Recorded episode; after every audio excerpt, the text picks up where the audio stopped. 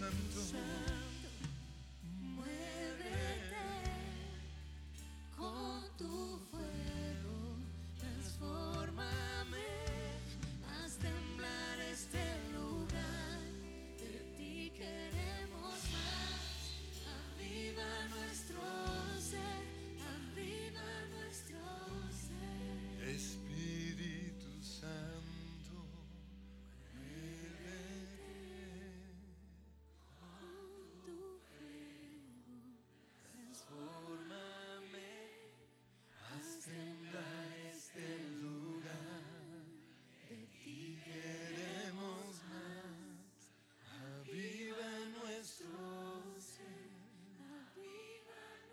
Señor, esa es nuestra oración, que tu Espíritu Santo, que la promesa que nos dio el Padre y que tú Jesús también nos diste de que no nos dejarías solos, sino que enviarías tu Espíritu Santo para que donde nosotros estemos, tú también estés. Pedimos que esa promesa sea hoy una realidad y van a recibir y van a creer que no solo son templos del Espíritu Santo, sino que el Espíritu Santo está ahí sobre cada uno de ustedes, en cada uno de ustedes, llenando, pero también rodeándolos totalmente. Y Señor, te pido que hoy tu presencia haga que tu palabra sea verdad. En el nombre de Jesús. Amén, amén. Podemos sentarnos. Y estoy hablando acerca de que todo lo que nosotros tenemos que vivir o soportar en nuestra humanidad, Jesús ya lo soportó. Por eso Él nos entiende. Y una de las cosas que Él también soportó, aunque muchos no lo creen, pero la Biblia nos lo muestra, es la opresión de parte del enemigo. Por eso con Jesús voy a vencer a mis demonios. Pero como este es un tema que doy en muchas ocasiones, eh, quise darlo desde una perspectiva diferente. Y quiero usar una expresión que usan los del mundo, que es muy común y es la siguiente. Dicen, esa persona está luchando con sus demonios. O a veces dicen, estoy luchando con mis demonios. Y quise saber, ¿en qué piensan cuando dicen esa frase? Y encontré cuatro cosas diferentes. En primer lugar, se refieren a los asuntos no resueltos de su pasado, resentimientos, amarguras, conflictos o rabias que no han resuelto. Ahora, eso claramente no son demonios, pero la Biblia sí dice que pueden ser puertas abiertas a los demonios. Dice Efesios 4:26, no permitan que el sol se ponga mientras sigan enojados, es decir, no se acuesten enojados, porque el enojo da lugar al diablo. Esos asuntos no resueltos se resuelven perdonando. Pero lo segundo en lo cual piensan los del mundo cuando dicen están luchando con sus demonios son las mentiras que han creído, es decir, sus luchas con ciertos pensamientos. Yo he visto algunos tenistas que juegan muy bien y que podrían derrotar a los número uno, por ejemplo, en el último partido del French Open del, del, del Roland Garros, ah, el que estaba jugando contra Djokovic lo podía ganar. Pero ¿saben por qué no pudo? Por sus demonios, sus pensamientos. No lo logran. Porque en ese momento piensan, uy, pero este es el mejor del mundo. Yo soy todavía muy joven, no voy a poder. Y esa lucha en su mente no los deja ganar. Pues en 2 Corintios capítulo 10, versículo 3 dice, somos humanos, pero no luchamos como lo hacen los humanos. Otra traducción dice, las armas de nuestra milicia no son carnales, sino que usamos las armas poderosas de Dios para derribar. Y aquí nos habla de dos cosas. Las fortalezas del razonamiento humano y para derribar los argumentos falsos. ¿Qué es un argumento? Pues según el diccionario es un razonamiento que comprueba, refuta o justifica algo. Entonces un argumento es algo en mi mente que comprueba lo que yo quiero creer o refuta lo que otros creen o justifica algo que yo quiero hacer. Y nuestras experiencias vividas se van a convertir en argumentos. Argumentos, en primer lugar, en contra nuestra, que es lo que le pasa precisamente a esos tenistas, o fue lo que le pasó a el equipo de sub-20, creo, eh, en contra de Italia. Vieron esa camiseta y no pudieron, pero nuestro equipo era mejor que esos italianos. El problema estaba ¿dónde? En su mente. Pero también tenemos argumentos en contra de otros. Un argumento que, que muchos tienen es o que muchas mujeres tienen es que todos los hombres son infieles. Mentiras. Pero es un argumento que muchos tienen. O otro argumento es, uy, ese tipo me va a robar. ¿Por qué? Porque tiene pinta de ladrón, pero no es ladrón. Pobrecito. Pero son qué? Argumentos. Y así también hay argumentos en contra de Dios. ¿En dónde estás cuando más te necesito? ¿Por qué no has sanado a esa persona? ¿Por qué hay tanta injusticia en este mundo? Y esos argumentos se van a convertir con el tiempo en una fortaleza mental.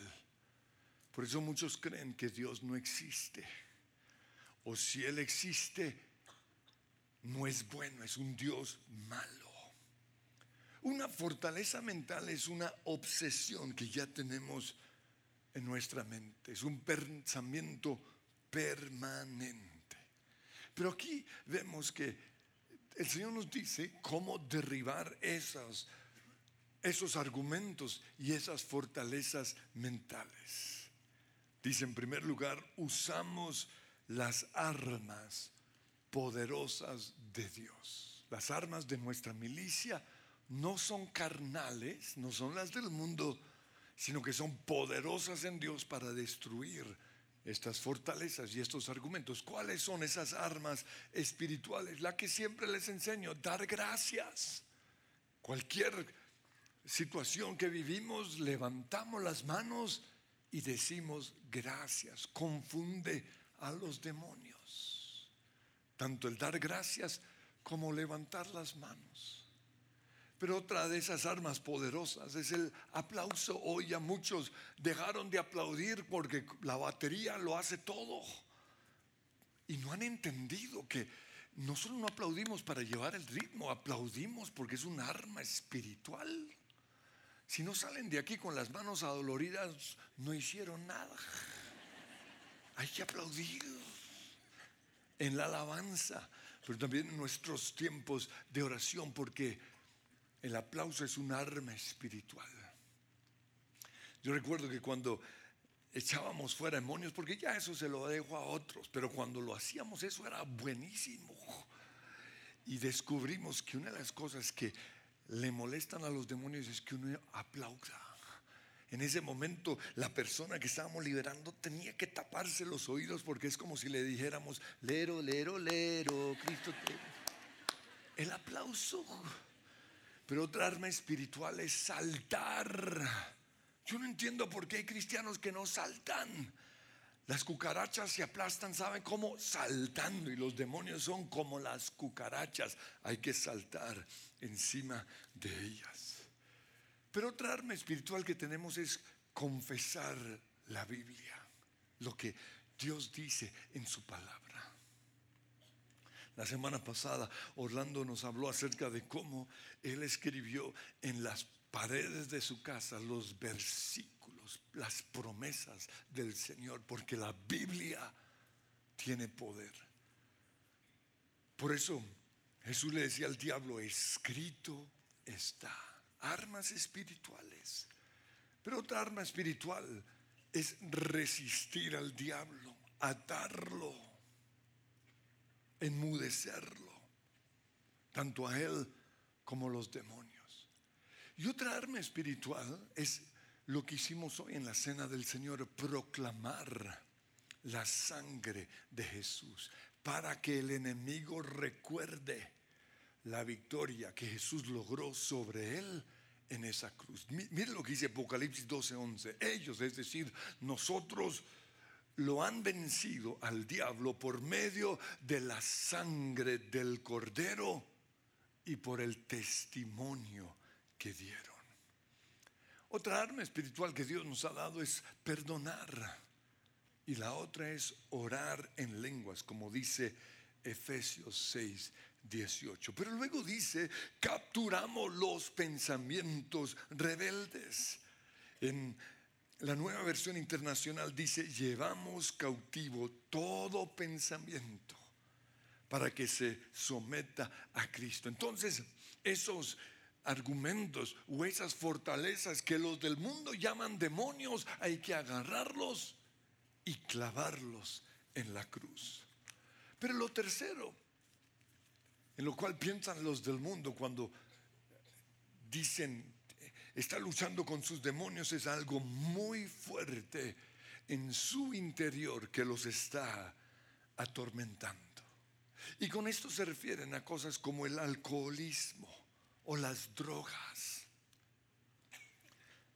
o alguna lucha con un trastorno mental que podría ser la ansiedad o la depresión. Ahora, el alcoholismo y las drogas y la ansiedad no son demonios, pero los demonios sí se aprovechan de las adicciones para mantener a las personas atadas. Ahí viene un demonio y comienza a decir una cervecita, un, un cachito y no más, para mantenerlos atados o se aprovechan de nuestros temores para generar ansiedad. O se aprovechan de la tendencia que tienen algunos de estar tristes para deprimirlos. Por eso, además de seguir los consejos que nos dan en viviendo nuestra libertad o los consejos que nos da el médico o el psicólogo, también tenemos que hacer guerra espiritual, usar nuestras armas espirituales. Pero en cuarto lugar se refieren a un deseo inmoral o un impulso muy fuerte en su interior. Qué interesante que eso es lo que ven los del mundo como demonios, deseos inmorales. Ahora, ya los pecados inmorales en el mundo han cambiado, pero siguen viendo el adulterio como un pecado sexual. Y nosotros creemos en el, que es pecado o es una inmoralidad todos los pecados que menciona la Biblia, como las relaciones sexuales prematrimoniales o las relaciones sexuales contrarias a la naturaleza. Por un impulso muy fuerte ellos están pensando en cosas como la ira, la rabia, los celos, la avaricia, la codicia y la lujuria. Ahora, estos deseos inmorales o estos impulsos muy fuertes pueden ser obras de nuestra carne, pero también pueden ser demonios. Y si son demonios, tenemos que atarlos y echarlos fuera. Pero además de eso, tenemos que sacar la basura que les está dando derecho a esos demonios de estar en nuestras vidas. Y con esto nos referimos al arrepentimiento. Porque la Biblia nos muestra que los demonios van a tratar de volver. En Mateo 12:43 dice, cuando un demonio, un espíritu maligno sale de una persona, se va al desierto en busca de descanso, pero no lo encuentra. Los demonios solo descansan cuando logran entrar a una persona. Pero como no lo encuentran, entonces dice ese demonio, volveré a la persona de la cual salí. Y entonces el espíritu busca a otros siete espíritus más malos, más malignos. Y todos entran en la persona y viven allí. Y entonces esa persona queda peor que antes. Tanto en nuestra experiencia como en lo que vemos en la Biblia, nosotros creemos que los cristianos pueden ser influenciados por los demonios. Eso fue lo que le pasó a Jesús en el desierto. Satanás puso un pensamiento en su mente, eso es una influencia demoníaca o pone ideas en nuestras mentes. Los cristianos también podemos ser oprimidos por los demonios. Oprimir significa ser presionados. Ahí está, presione y presione. Es como el marido que, ¿qué mía? Ya, ¿qué qué? Así son los demonios. O pueden fastidiarnos, como lo hizo Dalila con Sansón. Lo fastidió tanto que se le dio ganas de morirse. Eso es lo que hacen los demonios, acosarnos, atormentarnos, producir un gran sufrimiento, pueden enfermarnos, preocuparnos gravemente, rebajarnos, humillarnos o deprimirnos. Pero también los demonios pueden obsesionarnos. Y una obsesión demoníaca es un pensamiento continuo que puede comenzar a afectar ya nuestras palabras, nuestras emociones o sentimientos, pero también nuestras acciones. No es muy común, pero algunos cristianos pueden ser controlados por los demonios. Y eso significa que en ciertas áreas los demonios ya tienen control sobre su mente, sobre lo que dicen, sobre sus emociones, pero también sobre su cuerpo. Por eso en la Biblia vemos que a veces los demonios tiraban a las personas al suelo o los metían en el fuego. Pero con Jesús vamos a vencer a esos demonios. Y si lo vamos a hacer, debemos hacerlo como lo hizo Jesús. Por eso antes de ver cómo lo hizo Jesús, quiero recordarles dos cosas que son supremamente importantes para lograr la victoria sobre los demonios, porque de eso se trata. No quiero que ustedes busquen a alguien que se los eche fuera, no. Cada uno tiene que lograr la victoria sobre sus demonios. Lo primero es creer que Dios nos ha dado autoridad sobre los demonios. Dice en Marcos que estas señales seguirán a los que creen, echarán fuera demonios. Y en Mateo 10.1 dice que Jesús reunió a sus doce discípulos y les dio autoridad para expulsar o echar fuera a los demonios y para sanar toda enfermedad y toda dolencia. En Mateo 16, 19 Jesús dijo, te daré las llaves del reino de los cielos. Todo lo que ates en la tierra será atado en el cielo. Y todo lo que desates en la tierra será desatado en el cielo. ¡Wow! Dios nos ha dado a nosotros las llaves. El problema es que algunos no las, no las usan. Y Dios confía que nosotros vamos a atar aquí en la tierra lo que Él ya ató en el cielo. Que vamos a prohibir su voluntad aquí en la tierra. Y esto es tan importante que él lo volvió a repetir en Mateo 18, 18 y lo leo en la nueva traducción viviente porque dice, todo lo que prohíban en la tierra será prohibido en el cielo y todo lo que permitan en la tierra será permitido en el cielo. Entonces, tenemos que creer que Dios ya nos dio esa autoridad. Pero lo segundo que tenemos que hacer es atar a los demonios y echarlos fuera, pero en el nombre de Jesús. No es en nuestro nombre.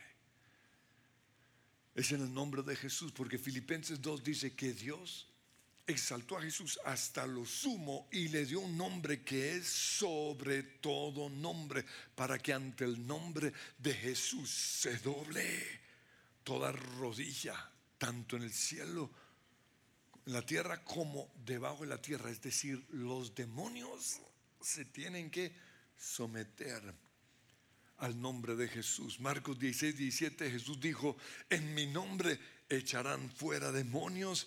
Y en Hechos 16, 18 vemos que Pablo se dio vuelta y le dijo al demonio que estaba dentro de la niña, te ordeno en el nombre de Jesús que salgas de ella. Y al instante el demonio la dejó. Entonces quiero mostrarles que así como Jesús fue oprimido por los demonios y logró esa victoria, nosotros también podremos lograrlo. Pero en vez de ver cómo Jesús echó fuera demonios en la vida de otros, quiero que veamos cómo ganó sus propias batallas. Y para eso tenemos que volver una vez más al desierto. Porque ahí fue la primera vez en donde vemos a Jesús siendo influenciado por los demonios, o en el caso de él, con el mero mero, el mero Satanás. En Mateo 4:3 le dijo, si eres el Hijo de Dios, di a estas piedras que se conviertan en pan. Lo estaba influenciando para que saciara esa necesidad. Y eso es lo que el enemigo va a hacer. Ay, tienes hambre, come. Tienes ganas de rumbearte a una vieja, rumbeatela. Es la influencia del enemigo. Pero también lo influenció para que buscara el camino más corto y más rápido. No tienes que morir. No tienes que trabajar. No tienes quién sabe qué. Puso ese pensamiento o pone ese pensamiento en nuestra mente. Más bien salta. Vuélvete famoso siendo un influenciador sin tener que ir a, la universidad. Eso es eh, la influencia hoy del enemigo. Pero en tercer lugar, en su mente le mostró todos los reinos de la tierra. Todo esto pasó en su mente. Porque ahí es el, este es el campo de batalla de Satanás. Y se lo ofreció al enemigo. Lo único que tienes que hacer es adorarme. O lo único que tienes que hacer es dejar de adorar a Dios, dejar de ir a la iglesia. Y te daré todo. Pero lo que quiero mostrar o enfatizar es lo que dice Lucas 4:13. Dice, así que el diablo, habiendo agotado todo recurso de tentación, lo dejó hasta otra oportunidad. Esto me muestra que le siguió fregando la vida todo el tiempo. Lo mismo que hace con nosotros. Pero la Biblia no nos muestra exactamente en qué momentos el enemigo lo estuvo atormentando. Pero yo creo que fueron en situaciones como la siguiente. En primer lugar, cuando Jesús se enteró de la muerte de Juan el Bautista. Yo creo que en ese momento vinieron pensamientos como la- lo siguiente. ¿Y dónde está el Dios en el cual tú crees? ¿No fue capaz de cuidar a Juan el Bautista? Ese es un Dios malo. Esos son los pensamientos que el enemigo va a poner en nuestra mente. Por eso Jesús vio la necesidad de estar a solas con Dios. Dice en Marcos 6:46 que después de despedirse de la gente, subió al monte a orar a solas. Yo no, no sé cómo sobreviven los cristianos que no oran. Yo no puedo pasar ni un solo día sin orar. Porque cuando me levanto, pum, pum, pum, soy bombardeado. Yo tengo que salir a mi lugar de oración a enfrentar esos enemigos, esos demonios. Y hay gente que, ay, se me olvidó ir a la oración. ¿Cómo así que se le olvidó? O sea, ¿cómo logran sobrevivir? No sé. Si Jesús, siendo Dios, necesitó orar para lograr la victoria sobre esos pensamientos o esos demonios, esas luchas, ¿quién, ¿quiénes somos nosotros para no orar? El segundo momento en el cual yo creo que Jesús pudo haber sido influenciado por Satanás fue cuando le, le contó a sus discípulos acerca de todo lo que él iba a soportar en Jerusalén y acerca de su muerte. Y en ese momento, Pablo viene con una sugerencia. Y le dice, perdón, Pedro, en Mateo 16, 22, Dios nos libre, Señor. Eso jamás te sucederá a ti. Ahora, una frase así, ¿a uno le gusta? Y a veces hay profetas falsos que vienen y nos dan puro dulcecito que la carne le gusta. Ay, sí. Pero ¿qué hizo Jesús? Lo reprendió, le dijo, aléjate de mí, Satanás. Jesús reconoció que esa sugerencia de Pedro era diabólica. Pero en tercer lugar, el tercer momento en el cual creo que Jesús pudo haber sido oprimido por Satanás o por los demonios fue cuando se enteró que Lázaro había muerto. Dice en Juan 11:33, cuando Jesús la vio llorando, cuando vio a María llorando y vio a la gente lamentándose con ella, se enojó en su interior y se conmovió profundamente. Se enojó tanto que lloró de la piedra. Entonces yo pregunto, ¿pudo ser un enojo santo en contra del diablo que mata, que enferma? Pero también pudo ser un enojo influenciado por el enemigo. Pensando, pero ¿por qué se muere la gente buena? Porque eso lo pensamos nosotros. ¿Por qué no se mueren esos malos? Y eso puede ser un pensamiento del enemigo. Y luego viene otro, es que Dios no tiene poder. Dios no, es, no, no está en control. O Dios es malo y no hace nada. Pero Jesús no dejó que esos pensamientos se quedaran ahí, sino que fortaleció su fe. Y sé que hizo eso porque cuando ya se encontró con la otra hermana, con Marta, Jesús le dijo en Juan 11:44, no te dije que si crees verás la gloria de Dios. Aquí en esta frase yo ya veo que Jesús había logrado la victoria sobre esa tristeza que lo había agarrado. Y resucitó a Lázaro. Porque todo lo que el enemigo hace, Dios lo transforma para bien. Pero en cuarto lugar, Es posible que esos pensamientos que Jesús tuvo en Getsemaní, la Biblia dice que tuvo pensamientos de tristeza y de muerte, pensamientos de miedo. Es posible que esos pensamientos hayan sido puestos en su mente por Satanás. Por eso su oración fue que no se haga mi voluntad. O más bien, si es posible, pasa de mí esta copa, pero que no se haga mi voluntad, sino la tuya. La Biblia dice que él estuvo una hora orando.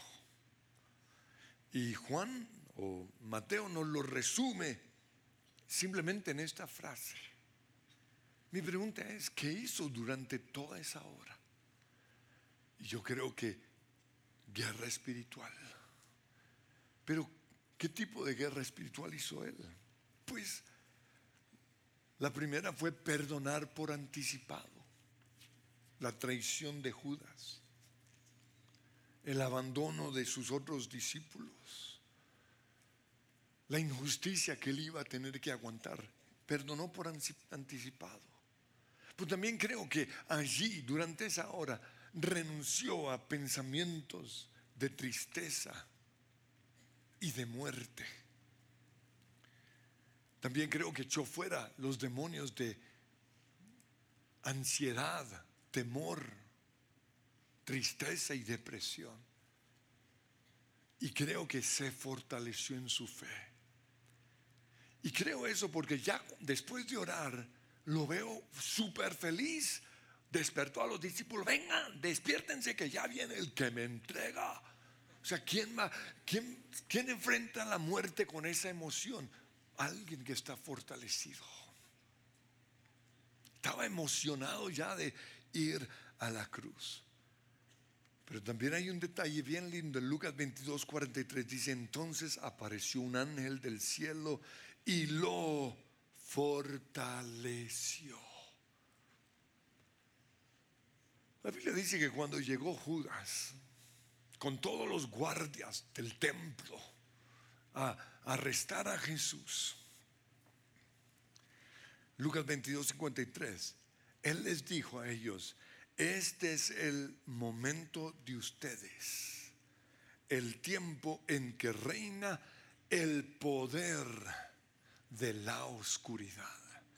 En ese momento, en Jerusalén y quizás en todo el mundo estaba reinando el poder de la oscuridad. Imagínense eso. Pero Jesús logró la victoria sobre ese poder. Y cuando yo hablo con algunos cristianos, yo veo que viven bajo ese poder. Uy, cómo está terrible el mundo. Uy, cómo, cómo le está yendo a ustedes en esta situación. Y yo, yo, no, yo estoy feliz. Si hay una cantidad de problemas allá afuera, pero a mí no me tocan. Y es porque creo que dejan que reine en su vida, en su mente, en sus emociones, la oscuridad. Lo último que pasó fue cuando ya Jesús está clavado en esa cruz. Y fue tal la oscuridad en el mundo espiritual que afectó el mundo físico. La Biblia dice Lucas 23, 44, era alrededor del mediodía y la tierra se llenó de oscuridad hasta las 3 de la tarde. Tres horas de oscuridad. Dice, la luz del sol desapareció. Imagínense eso. Era tal la manifestación demoníaca en ese momento que el mundo físico fue afectado. Hay una canción que nosotros cantamos que dice, las nubes negras han oscurecido mi cielo. El infierno se levanta como una ola y quiere ahogar mi fe. Y luego preguntamos, ¿y qué voy a hacer? Aquí está la respuesta. Voy a surfear sobre esta ola y voy a soltar en Dios mi problema. Yo creo que esta canción la, ins- la- la inspiró Jesús allí en esa cruz. Y eso es lo que vamos a hacer nosotros. Por eso quiero que nos pongamos en pie. Y quiero que piensen en sus demonios. ¿Cuáles son sus demonios? Y Señor, yo te doy gracias porque no estamos solos en esta lucha contra Satanás y contra los demonios. Te doy gracias porque tú ya los venciste en esa cruz. Pero también pasaste por esas diferentes pruebas para entender a cada uno de nosotros. Y quiero que le digan al Señor ahora mismo cuáles son los demonios con los cuales ustedes luchan. Y Señor, yo te pido que ahora mismo tú nos recuerdes esos demonios. ¿Cuáles son esos demonios que una y otra vez vuelven a golpear? A recordarnos nuestro pasado. A hacernos creer que, que no somos capaces, que somos perdedores, tercermundistas, vaciados. ¿Cuáles son esos demonios?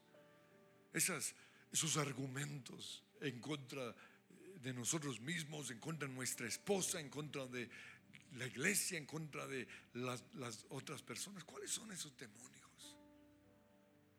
Y quiero que ahora mismo, eh, con la autoridad que Dios les ha dado, le hablen a esos demonios y le digan, eh, en el nombre de Jesús, por la autoridad que Dios me ha dado, te reprendo, te ato y te prohíbo. Y comiencen a hablarle.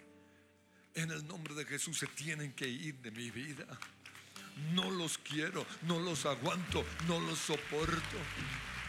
Hoy proclamo la victoria de Jesús en esa cruz sobre Satanás y sobre esos demonios y me sueltan ahora mismo y se van de este lugar. Ahora mismo en el nombre que es sobre todo nombre. Aunque haya oscuridad en este mundo, mi Dios es más grande.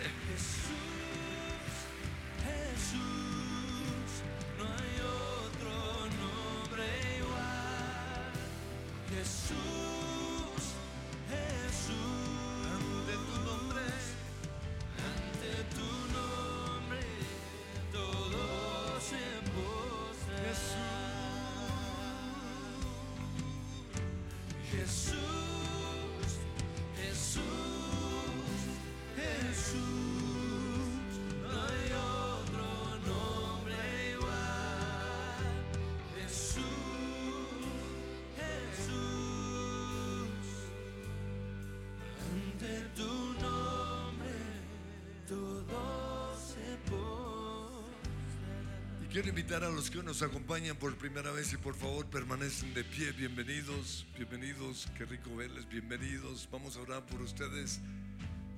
Busquen a alguien y extienda la mano sobre ellos. Señor, bendíceles.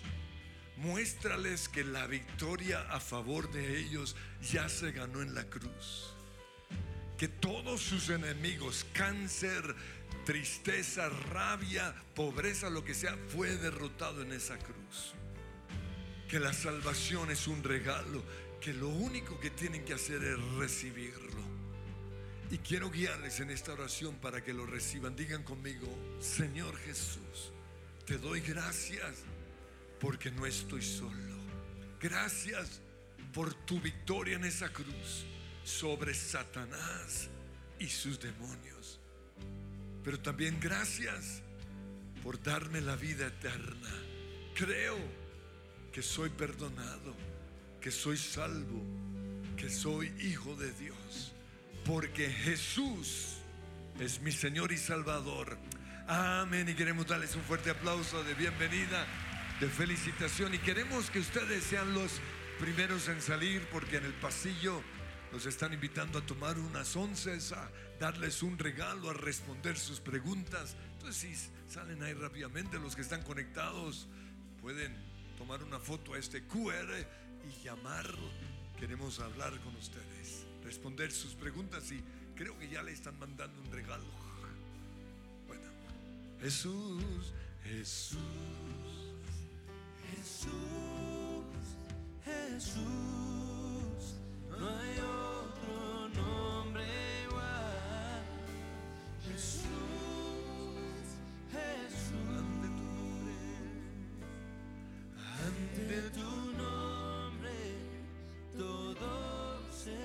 Nos ponemos en pie. Vamos a hablar a esas nubes negras que han oscurecido nuestro cielo y vamos a reprenderlas. Que se oiga ese grito de victoria. Hay del que no salte a saltar. Yeah, yeah, yeah, yeah. Pisando al enemigo. Las nubes negras han oscurecido mi cielo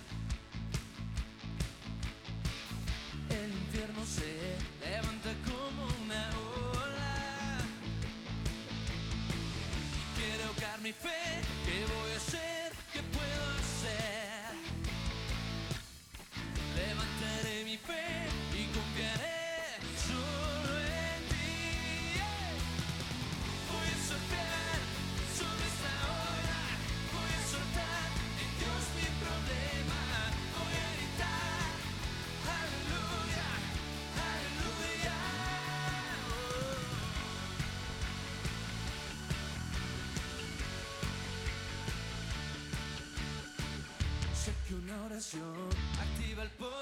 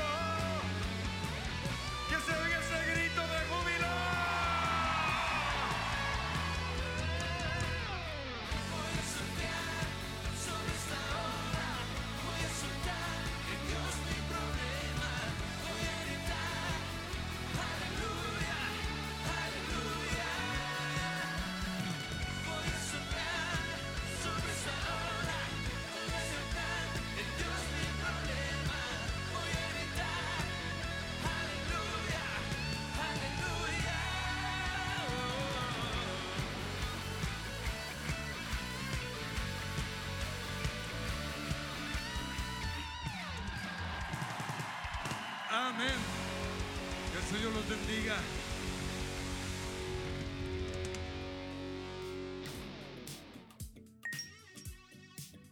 ¿Buscas una Biblia fácil de llevar, entender y estudiar? Te recomendamos la Biblia Zipper en color negro y café. Cuenta con diccionario, mapas